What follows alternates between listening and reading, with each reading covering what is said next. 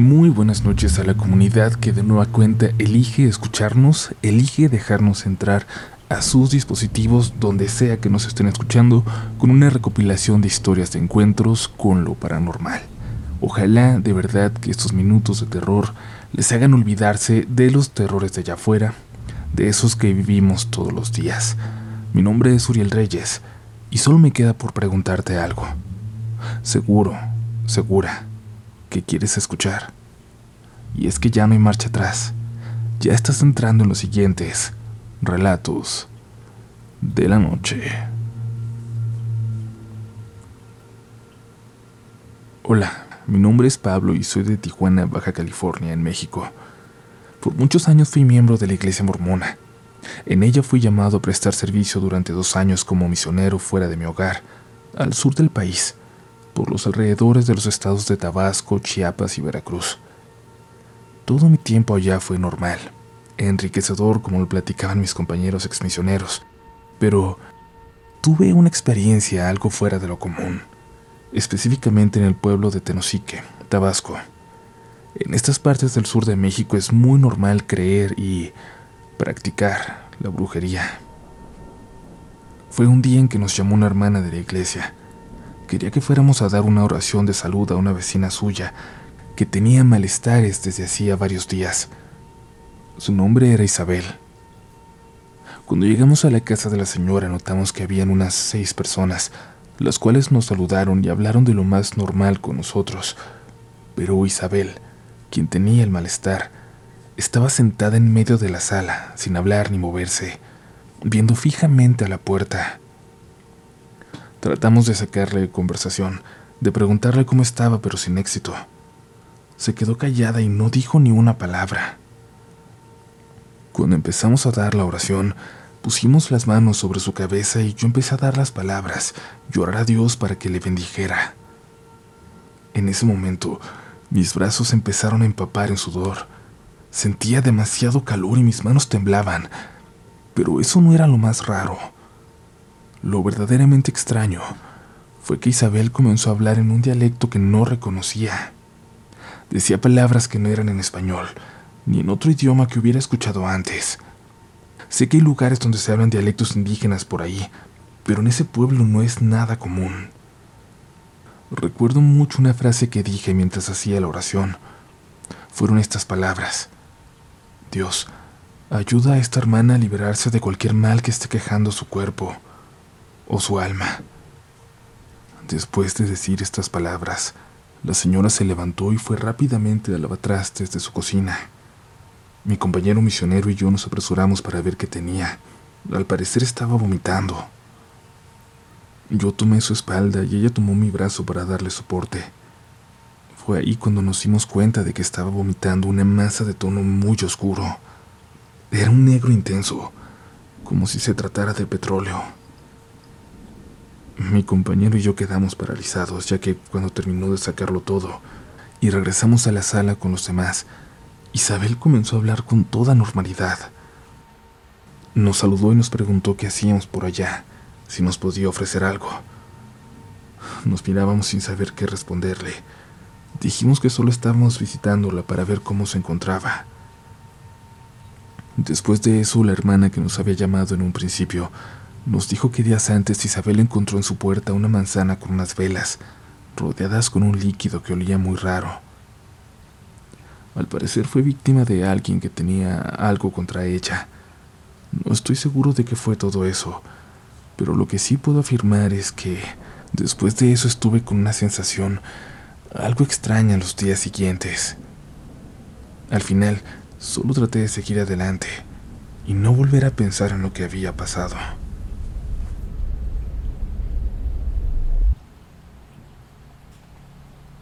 Hola a toda la comunidad. Llevo tiempo intentando hacer llegar esta historia. Es la segunda vez que trato de compartirla. Cada que lo recuerdo, sobre todo cuando voy manejando, me pongo nervioso. Ha sido una de las peores experiencias que he presenciado, y cualquiera que se pudiera poner en mis zapatos, creo que sentiría el mismo terror que yo en ese momento. Mi nombre es Raúl García. Soy un conductor de Uber de Aguascalientes. Tengo apenas unos meses, realmente llevo poco tiempo en esto, y hay lugares de mi ciudad que no conozco por completo. El GPS es una gran parte del trabajo, sobre todo cuando me envía a lugares a los que seguramente ni Dios se atrevería a profesar su palabra. Mi relato comienza una noche de sábado. Usualmente las noches de fin de semana suelen ser muy buenas para nosotros. Las tarifas son altas y suelen convenirte bastante. Eran las dos de la mañana. Venía conduciendo del centro de la ciudad y me encontré con un viaje llamativo. De la colonia satélite Morelos hacia un punto en las orillas de la ciudad. Era hasta uno de los municipios llamado Jesús María, algo peligroso si me lo permiten expresar. En cuanto a la inseguridad sobre todo, en cuanto a los vivos pues, aunque también se suelen escuchar cosas de gente que vive por ahí o de colegas del oficio. Cosas raras que suceden al adentrarse en la noche. Pero en fin, el viaje lo valía y estaba motivado a trabajar más tiempo a pesar de la hora. Hasta ese momento, nunca me había sucedido algo que me hiciera temerle a la noche. El joven al que recogí era muy amigable. No tuve problemas con él pero me empecé a preocupar un poco conforme nos acercábamos al destino, pues era una colonia en los límites del cerro, muy alejado de lo principal. De sus avenidas principales, que ya de por sí estaban bastante lejos.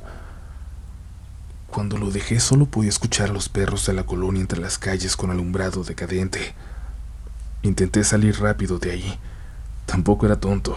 Sabía que estar solo en la madrugada en una zona como esa no era una jugada inteligente, pero la verdad, prefería tomar otro viaje para ir acompañado.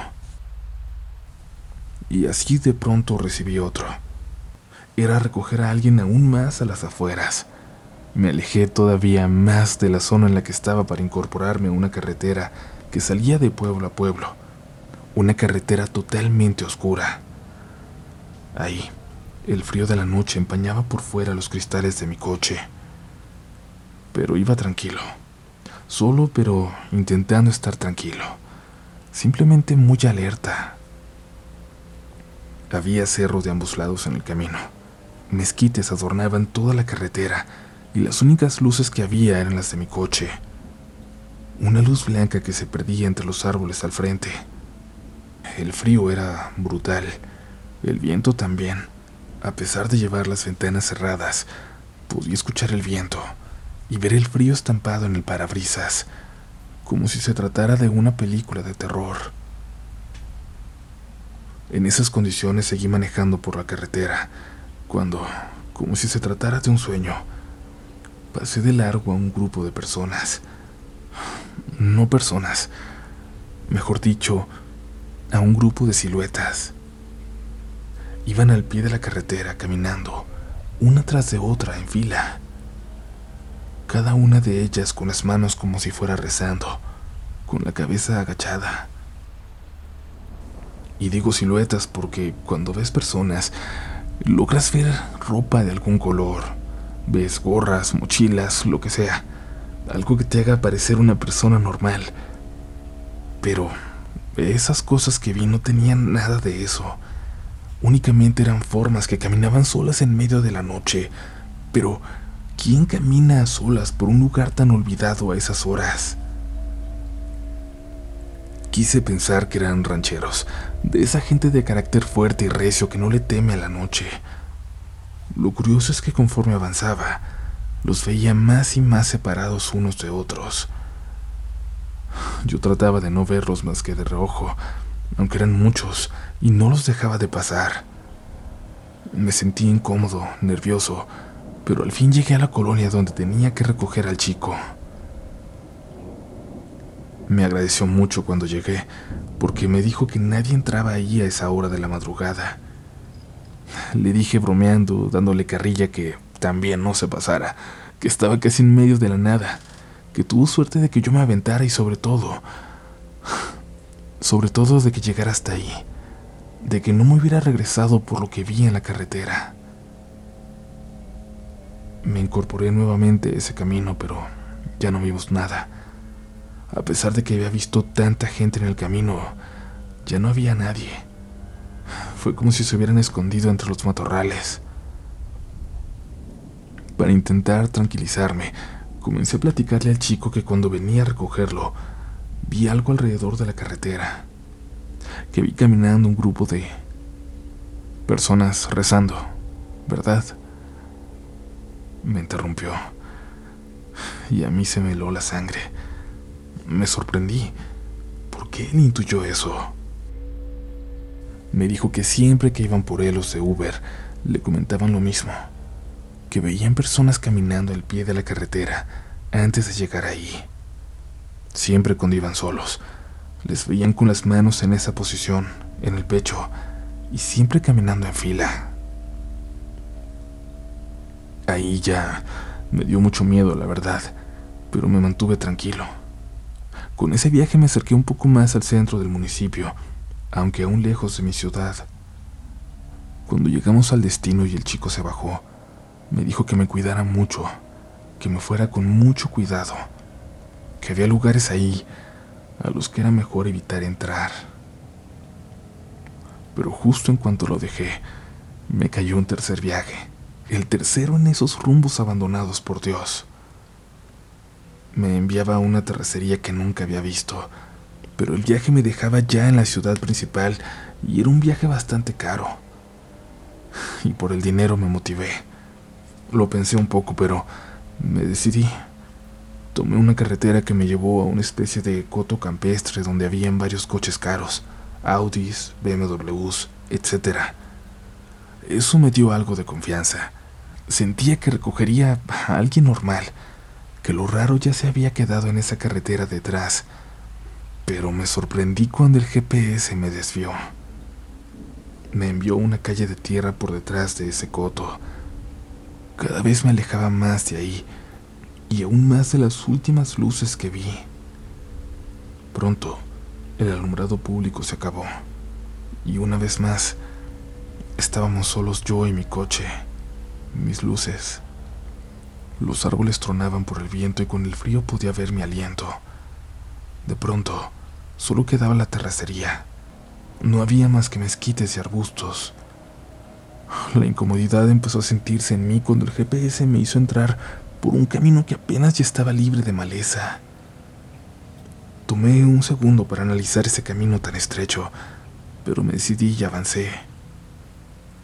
Y sí, cada que lo cuento, la gente me pregunta por qué diablos lo hice. Creo que me hice el valiente, me hice el fuerte. Quería ver hasta dónde me llevaba. Y también creía que quizás era alguien que en verdad ocupaba el viaje. Me imaginaba que podía ser una persona que no podía caminar, o una chica saliendo de una fiesta, o una emergencia, no sé. A veces realmente necesitan los viajes y por miedo, muchos no entramos a esos lugares así que avancé hasta que llegué al punto de encuentro. Me tranquilicé al ver que había un salón muy iluminado, justo en medio de la oscuridad del cerro. Pero pronto caí en cuenta de lo raro de ese lugar. ¿Por qué habría una casona así, a la mitad de la nada? ¿Por qué el GPS no lo marcaba como un salón de fiestas o algo? Si hubiera una fiesta, ¿por qué no había música? No había coches, no se veían personas. Solo había una caseta de la que pensé iba a salir mi pasajero. No sé, un velador, un mesero, alguien que acabó su turno a altas horas de la noche en lo que sea que fuera aquel lugar, con jardines enrejados al fondo. Creí que era alguien que quería irse a descansar, pero aún así me daba mala espina. Las únicas luces eran las de ese salón. Todo lo demás era oscuridad. Mis faros delanteros se perdían escasos metros entre los árboles frente a mí y todo lo demás era penumbra. Pasaron los dos minutos de espera de la aplicación, lo cual se me hizo raro, porque cuando piden un viaje tan lejos y a esa hora, pues sales rápido porque te lo pueden cancelar. La gente no tiende a tardar, por eso me sorprendí. Me empecé a preocupar conforme pasaba el tiempo. Yo sé que debí cancelar, ahora lo sé, porque a pesar de ver ese salón no había algo que me hiciera sentirme acompañado. La soledad era total. La curiosidad o lo buena gente o lo tonto, no sé, me hicieron quedarme ahí.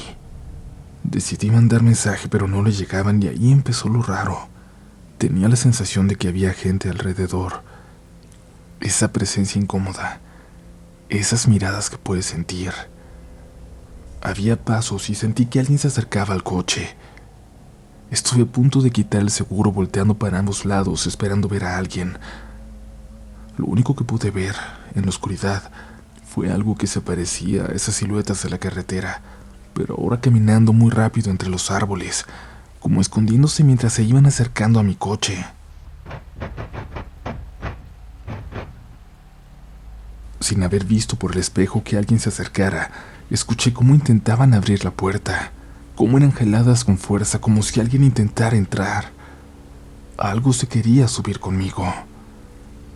Marqué de nuevo, pero la contestadora me transfería con un número diferente al que marcaba. Me desviaba y me decía que no podía contestarme, que el número no existía. Me preocupé más. Ya llevaba seis minutos ahí. Las siluetas seguían cerca del coche entre los árboles, y aunque habían dejado las puertas en paz, la sensación de que había alguien queriendo subir era insoportable. Justo antes de arrancar y abandonar mi viaje ahí, decidí observar el lugar por última vez. En la finca del salón, muy al fondo en uno de los jardines oscuros, había algo que me heló la sangre. Alguien, una sombra perfectamente bien dibujada, sentada en cuclillas. Sabrá Dios desde cuándo estuvo ahí si me había observado desde que había llegado. Permanecía totalmente inmóvil y parecía ver en mi dirección, agachado, escondido, solo observando. Lo peor de todo es lo que me hizo voltear, es que sentí su mirada. Parecía que pensaba que no lo estaba viendo hasta que finalmente lo notó.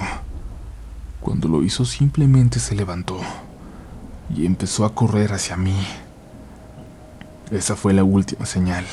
No iba a esperar un segundo más. Entré en pánico y arranqué.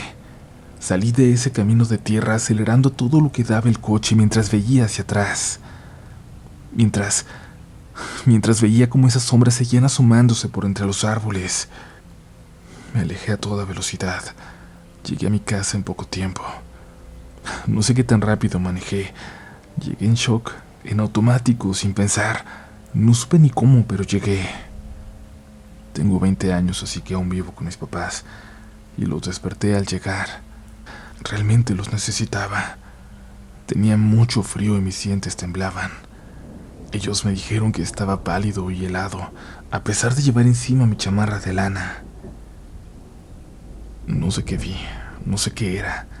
Les platiqué y gracias a Dios me creyeron. Nunca creí en las limpias, pero me limpiaron con un huevo. Me sorprendió ver el interior negro y verdoso. No sé qué significa eso. Una tía dice que eso se ve cuando tienes una experiencia cercana a la muerte, cuando ella está cerca de ti. Durante días sentí un peso horrible en mis hombros. Esa noche, lo que sea que vi, en ese camino, ya lo había visto en las carreteras. Ya lo había visto en esa carretera minutos antes. Ya lo han visto muchas personas. No sé si me siguieron desde la carretera donde se aparecen, donde los ven, hasta allá, o si esos caminos ahora están infestados de ellos. Aún trabajo muy noche, pero aprendí que hay lugares a donde no debo ir y cosas que no debo ver. Gracias por seguir por acá. Recuerda suscribirte a nuestro canal y activar las notificaciones para que no te pierdas ni una sola nueva historia. Y también, si así lo deseas, síguenos en nuestras redes sociales, donde siempre vas a tener noticias nuevas, sobre todo porque ahora vienen cosas muy, muy, muy interesantes. Nos vas a encontrar como RDLN Oficial. Esperamos que disfrutes del final de este episodio, que ya no posponemos más. Mi nombre es Uriel Reyes y tú tienes por escuchar un relato más esta noche.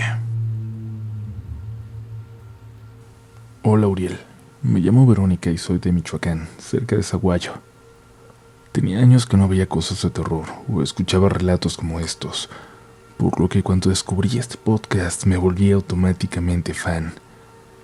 Desde chiquita siempre me ha gustado lo paranormal, las películas de terror, por ejemplo, y hasta la fecha tengo cierta sensibilidad para estas cosas. Me ocurrieron algunas experiencias que me obligaron a dejar de estar tan adentrada en este mundo desconocido, y una de las más fuertes es la siguiente. Tenía alrededor de nueve o diez años. Acabamos de mudarnos.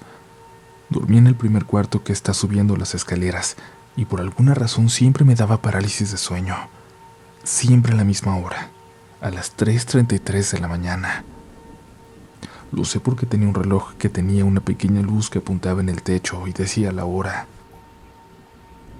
Para mí era normal escuchar que movían cosas en mi cuarto o sentir cómo se sentaban en mi cama cerca de mis pies. Cuando le decía a mi mamá me respondía que era su gestión por tanta cosa que veía, que no le dijera esas cosas porque iba a asustar a mi hermanito. Un día llegaron unas primas de Morelia y se quedaron con mi hermano el mayor a ver una película en su cuarto. Era de noche y quería ver la película con ellos. Y claro, era una película de terror. Mi hermano me dijo que no la podía ver porque luego se me parecía la niña, así que me fui a dormir muy enojada a mi cuarto y me acuerdo que le grité que a mí no se me parecía nada. Esa noche en la madrugada empecé a escuchar una risa, la de un niño pequeño que pensaba era mi hermanito porque dejaba la puerta abierta de mi cuarto.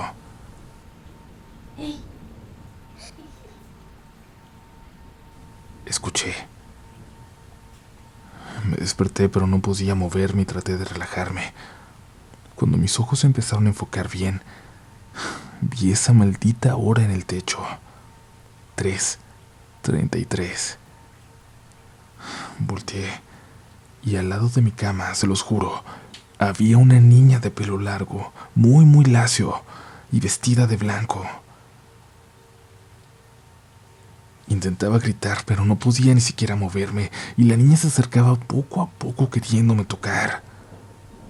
Intentaba gritar, pero no podía ni siquiera moverme, y la niña se acercaba poco a poco queriéndome tocar. Cuando mi cuerpo empezó a reaccionar me tapé con la cobija y solo empecé a rezar para despertar, para salirme de esa parálisis. Cuando tuve valor le grité por fin a mi mamá, que fue corriendo para ver qué me pasaba. Después de esa noche empecé a escuchar más de lo normal, aquellos susurros en la madrugada. Cuando me despertaba con la maldita parálisis, siempre veía rostros de señores riéndose, siempre y hablándome. Ahí dejé de ver películas de terror o de consumir cualquier cosa relacionada con lo paranormal. Fue un padre a bendecir ese cuarto dos veces, y otras dos mi mamá y una señora que nos ayudaba en la casa lo intentaron también, pero cada vez eran más fuertes las cosas que me pasaban las cosas que veía cuando se me subía el muerto. Hasta que ya no aguanté. Me cambié al cuarto de visitas que está en la planta de abajo. Este tiene una puerta corrediza de vidrio, con cortinas que da al jardín. Para salir a él puedes ir por la puerta de ese cuarto o por otra igual de aluminio con vidrio, la cual hace mucho ruido cuando la abres.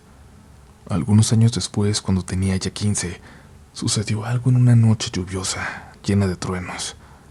Hacía mucho aire. Estaba despierta en esa madrugada, cuando se escuchaban los pasos de mi mamá caminando por la cocina, y por debajo de la puerta veía las luces prendidas aún. Empecé a escuchar que se acercaba a la puerta más grande que da al jardín. Luego salió. Se escuchó ese ruido tremendo que les digo. Pero jamás prendió la luz así que pensé que como estaba haciendo mucho aire, quizás fue este el que empujó la puerta, aunque nunca lo había hecho antes.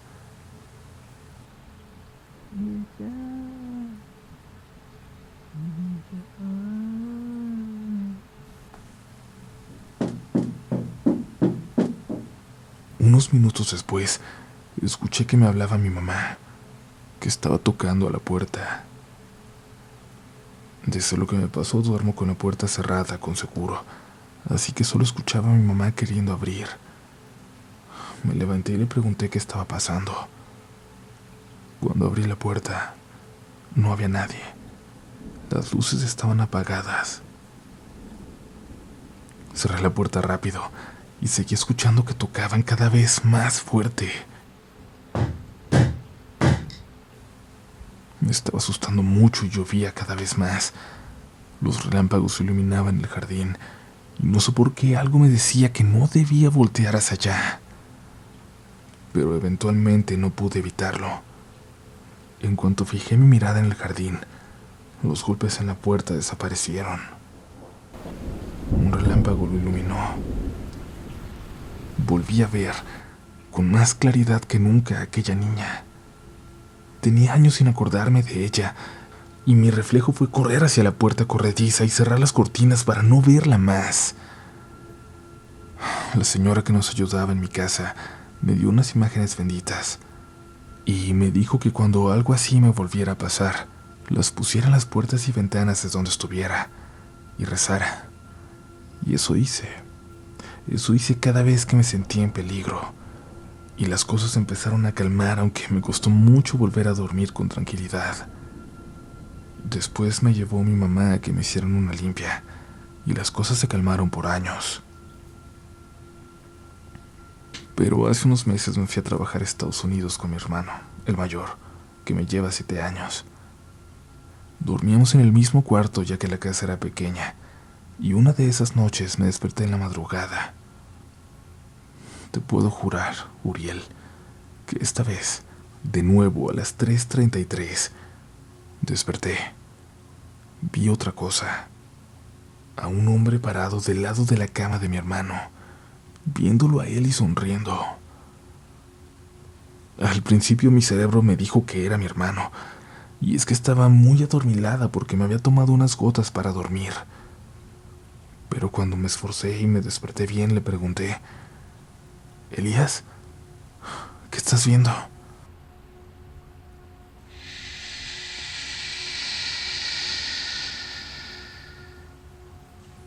Respondió aquel hombre. Me miró y luego volteó de nuevo hacia mi hermano, dormido profundamente aún. Mi corazón se aceleró. Me asusté mucho. Cerré los ojos y un segundo después, al abrirlos, aquel hombre había desaparecido por completo. Te preguntarás qué relación tiene esto que acabo de contar con lo pasado. Pues bien, al día siguiente estábamos haciendo las compras, mi hermano y yo. Salió al tema. Le conté lo que había visto la noche anterior. Le conté que hace mucho que no me ocurrían cosas así, desde niña. Desde que veía a aquella niña en nuestra casa.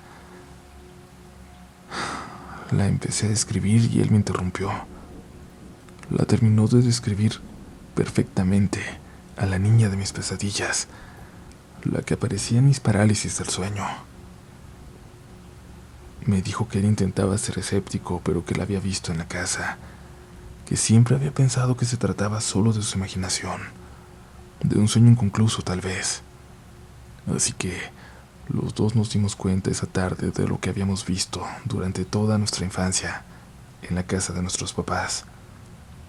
Nos dimos cuenta de que, lamentablemente, esos entes que nos atormentan no son solo una parálisis del sueño no son producto de nuestra imaginación.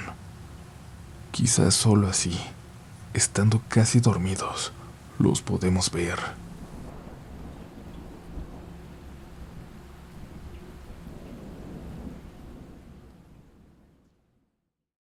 ¿Quieres regalar más que flores este Día de las Madres? The Home te da una idea. Pasa más tiempo con mamá plantando flores coloridas, con macetas y tierra de primera calidad para realzar su jardín. Así sentirá que es su día todos los días. Llévate tierra para macetas Bigoro por solo $8.97 y crece plantas fuertes y saludables dentro y fuera de casa. Recoge en tienda y sigue cultivando más momentos con mamá en The Home Depot. Haces más, logras más. Más detalles en homedepot.com diagonal delivery. With lucky landslots, you can get lucky just about anywhere. Dearly beloved, we are gathered here today to. Has anyone seen the bride and groom? Sorry, sorry, we're here. We were getting lucky in the limo and we lost track of time. No, Lucky Land Casino, with cash prizes that add up quicker than a guest registry. In that case, I pronounce you lucky. Play for free at LuckyLandSlots.com. Daily bonuses are waiting. No purchase necessary. Void were prohibited by law. 18 plus. Terms and conditions apply. See website for details.